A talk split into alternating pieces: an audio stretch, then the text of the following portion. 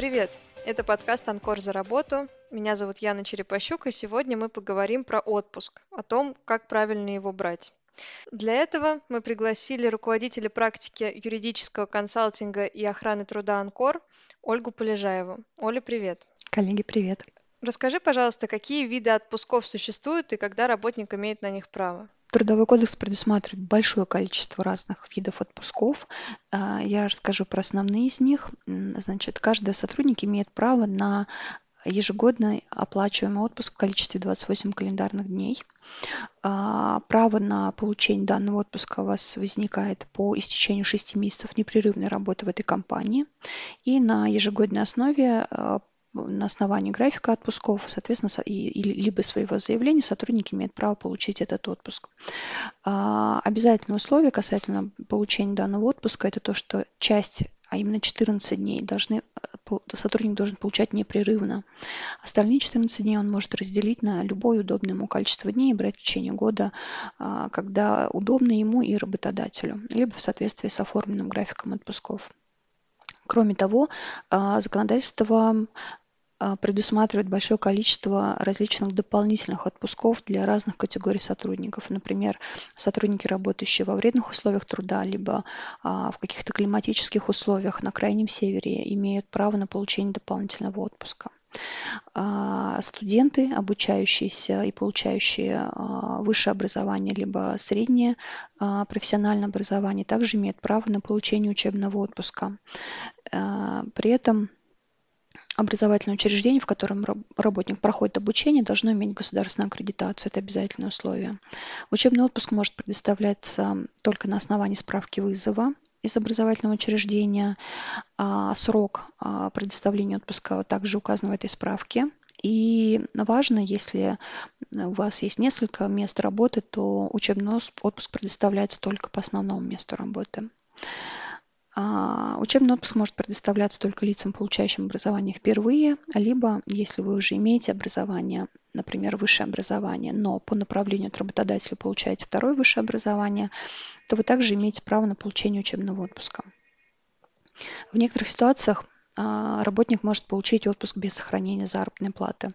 Например, в случае рождения ребенка, либо в случае смерти близкого родственника, а, по заявлению сотрудника и на основании документов, подтверждающих, например, смерть близкого родственника, сотрудник может получить до 5 календарных дней отпуска без сохранения заработной платы. Это, наверное, такие основные виды отпусков. Ну, конечно, существуют и некоторые другие. Например, за работу в ненормированных условиях труда работник имеет право ежегодно получать э, не менее трех календарных дней отпуска. Хорошо. А что делать, если я уже взяла отпуск, но мне требуется его перенести? Должен ли мой работодатель пойти мне навстречу? А, да, в некоторых ситуациях он обязан пойти вам навстречу, но не во всех. А, закон предусматривает а, случаи, когда сотрудник имеет право требовать от работодателя переноса отпуска на другой срок. А, это две категории случаев. А, первое. Если вы относитесь к особой категории работников, которые имеют право на получение отпуска в любое удобное для них время. Таковыми являются, например, женщины, которые планируют рождение ребенка. А, в частности, эм, женщина, уходящая в декрет, имеет право получить основной отпуск непосредственно до отпуска по беременности и родам или после, например, отпуска по уходу за ребенком. По желанию мужа ежегодный отпуск ему также предоставляется предоставляется в период нахождения жены в отпуске по беременности и родам, независимо от того, какой срок он отработал у работодателя или когда по графику отпусков для него а, планируется отпуск. Кроме того, а, в ситуации, когда работодатель не вовремя выплатил отпускные, также он обязан перенести отпуск на любой удобный срок. Соответственно, ну то есть здесь, здесь я напомню, что работодатель обязан выплатить отпускные не позднее, чем за три календарных дня до начала отпуска. Если этот срок не соблюден, то, соответственно, вы имеете право требовать переноса отпуска. И еще один случай, э, он связан с тем, что работодатель обязан уведомить о начале отпуска не позднее, чем за две недели. Это бывает в ситуации, когда инициатором отпуска является работодатель. Соответственно, если работодатель уведомил вас о начале отпуска позднее, чем за две недели, то вы имеете право перенести его на другой срок, а, потому что, например, не успели спланировать ну, как, как какие-то там путешествия, да, в этот период. Вот, соответственно, э, так, такой перенос будет эм, являться вашим правом, потому что работодатель нарушил обязанности, установленные по закону.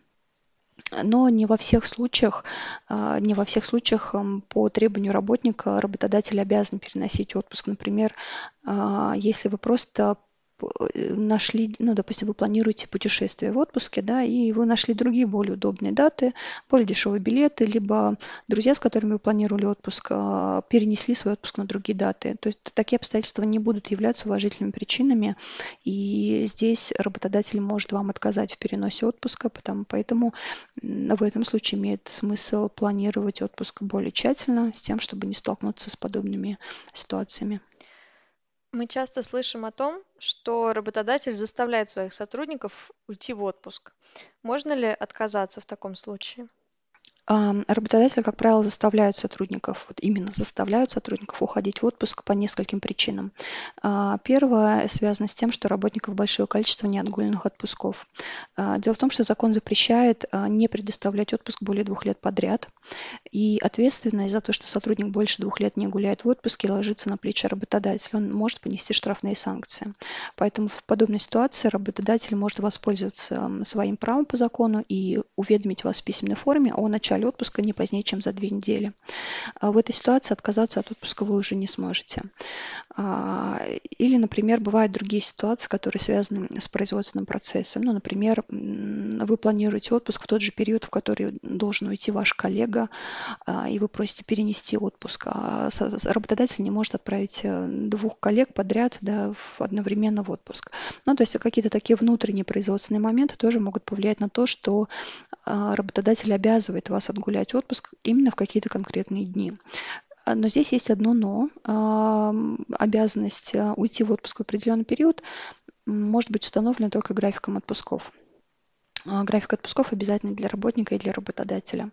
Поэтому если по графику в какие-то конкретные даты вы должны уйти в отпуск, то а, отказаться вы, скорее всего, не сможете. Ну, исключением могут быть, как я уже ранее говорила, определенные категории лиц, которые имеют право получить отпуск в любое удобное для них время. Ну, например, беременность сложно спланировать, да, и в некоторых случаях а, конечно, может так получиться, что в связи с беременностью женщина может попросить предоставить ей отпуск в то время, которое ей удобно, и не пойти тогда, когда это нужно работодателю. А если меня вызывают из отпуска на работу? Обязана ли я соглашаться прервать отпуск, особенно если у меня уже куплены билеты? А, нет, вы не обязаны прерывать отпуск и имеете право использовать его в полной мере в те даты, на которые уже был оформлен ваш отпуск. А, то есть отзыв из отпуска – это исключительно право работника, поэтому вы можете отказаться. Но если по какой-то причине вы согласились выйти из отпуска, а, то оставшаяся неотгольная часть а, должна быть перенесена на тот период, который вам удобен. Не работодателю, а вам. Потому что вы, соответственно, пошли навстречу работодателю и согласились прерывать свой отпуск. Теперь я просто обязана задать самый актуальный вопрос. Расскажи, пожалуйста, как оплачивается отпуск и почему после отпуска я не досчитываю зарплаты? Почему так происходит? Отпускные рассчитываются по среднему заработку, и закон четко регулирует порядок расчета среднего заработка. А, во-первых, есть определенная математическая формула, по которой он рассчитывается. Берется период работы за один год, делится на количество каких-то календарных дней отпуска и так далее. Там целая формула. А во-вторых, за этот год у вас может быть разное количество периодов, которые вычитаются из расчета среднего заработка. Это, например, командировки, больничные, другие отпуска, отпуск по беременности родом, по уходу за ребенком. То есть определенные периоды не считаются в средний заработок. А по этой причине может так получиться, что средний заработок у вас будет ниже, чем оклад.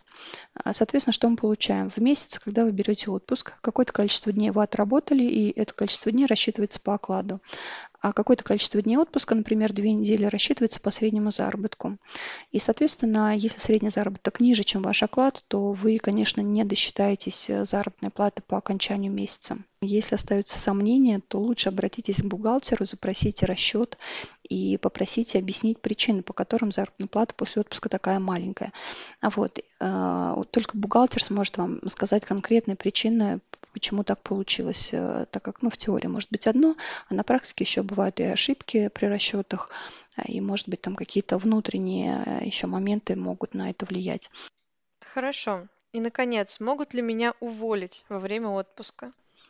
А, в некоторых случаях да, в некоторых случаях нет. А, по некоторым основаниям увольнение в период отпуска запрещено. А, это, например, ну, такие сложные основания, как увольнение по сокращению штата, увольнение за прогул, за неоднократное неисполнение трудовых обязанностей. То есть в тех случаях, когда увольнение продиктовано инициативой работодателя – а не вашей волей.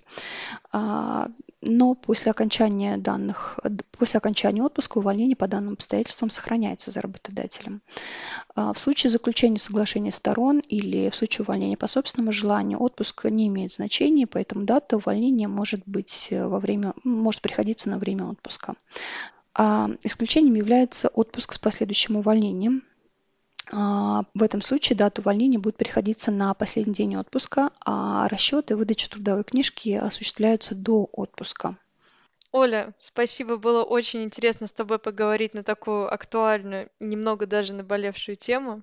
Спасибо вам, коллеги. Всегда рада поделиться своей экспертизой. Приглашайте, буду рада. Ну а с вами был подкаст «Анкор за работу». Слушайте нас по средам и подписывайтесь в социальных сетях. До встречи!